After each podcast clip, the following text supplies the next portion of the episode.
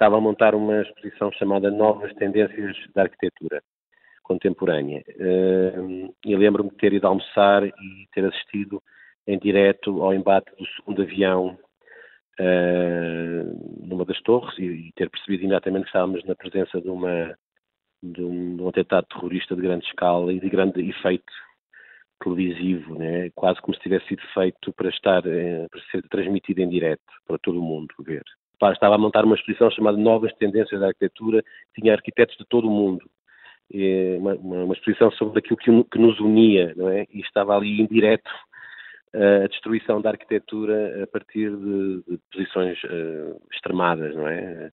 E, e, não deixou de ser um pouco irónico que, que eu estivesse nesse momento a pensar no, no, no mundo global, quando aparentemente o mundo global estava ali a ser eh, de alguma maneira posto em causa. Uhum. Eu pergunto-lhe uh, de, um, de um olhar de um arquiteto, de um técnico, quando viu o embate, sabia imediatamente o, o, a tragédia que ia causar, que a maioria das pessoas que estavam no edifício não iriam conseguir sair? Uh, não conhecia bem a, estrutura do edifício, não sabia, por exemplo, que o edifício tinha, o que as lajes do edifício dependiam da fachada para se susterem, não é? E, porque normalmente este tipo de edifícios tem um corpo central eh, que é, digamos, o elemento eh, preponderante na estrutura. Neste caso, as duas torres eram desenhadas de modo a que as lajes apoiassem também num, num, num, nos belos pilares que percorriam toda a fachada e ao cortar-se, ao, ao, ao, ao eliminar-se essa estrutura, naturalmente as lajes não iam, não iam aguentar. Um, depois também há aqui outra dimensão simbólica. É? O arranha-céus é uma, é uma, criação tecnológica fantástica do, e não deixa de ser interessante que estas tenham colocado em confronto, em choque, estas duas criações da humanidade Uh, duas criações uh, com, com, contra as quais imagino que uh, o jihadismo islâmico estejam. Não é? o, o Nuno Grande, um, ehm, partindo aqui do, do, do, seu conhecimento arquitetónico, as Torres Gêmeas, como estava a explicar, estes arranha-céus eram edifícios icónicos da, da paisagem urbana de Nova Iorque, do mundo ocidental.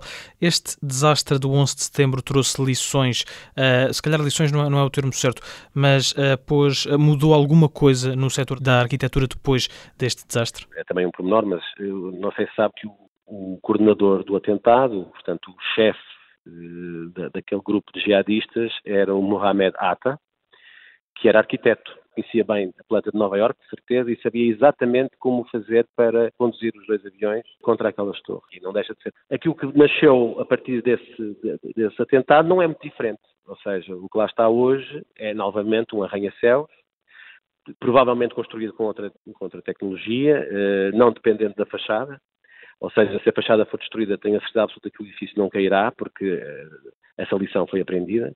Tenho a certeza que a fachada não é uma fachada portante, portanto não, é, não faz parte da estrutura do edifício, é um revestimento, e portanto resistirá a um segundo atentado deste género, imagino. E eu penso que a maior parte das torres que estão a ser construídas, os arranha-céus estão a ser construídas hoje, aprenderam com isso, portanto, a, a, sua estrutura deve estar essencialmente alicerçada no coração do edifício, onde é mais difícil de chegar, no caso de um, de um projétil ou de um avião atirado contra o edifício. Portanto, a fachada fica afetada, mas o, o, coração do edifício continua a segurar as lajes. Uh, e, portanto, o edifício uh, dá tempo para que, para que, as pessoas fujam, mesmo que o edifício depois venha uh, a colapsar uh, parcialmente. Portanto, eu penso que terá sido, do ponto de vista estrutural, esta a grande lição. Fazer depender, não fazer depender o edifício da estrutura da fachada. Caindo algumas lajes, o peso dessas lajes, como um castelo de cartas, foi pesando sucessivamente sobre as, lajes seguintes e aquilo, uh, como um harmónio, caiu, não é? E, foi, e foi ceifando vidas uh, piso a piso. Tenho certeza absoluta que o Mohamed Atta uh, soubesse deste efeito.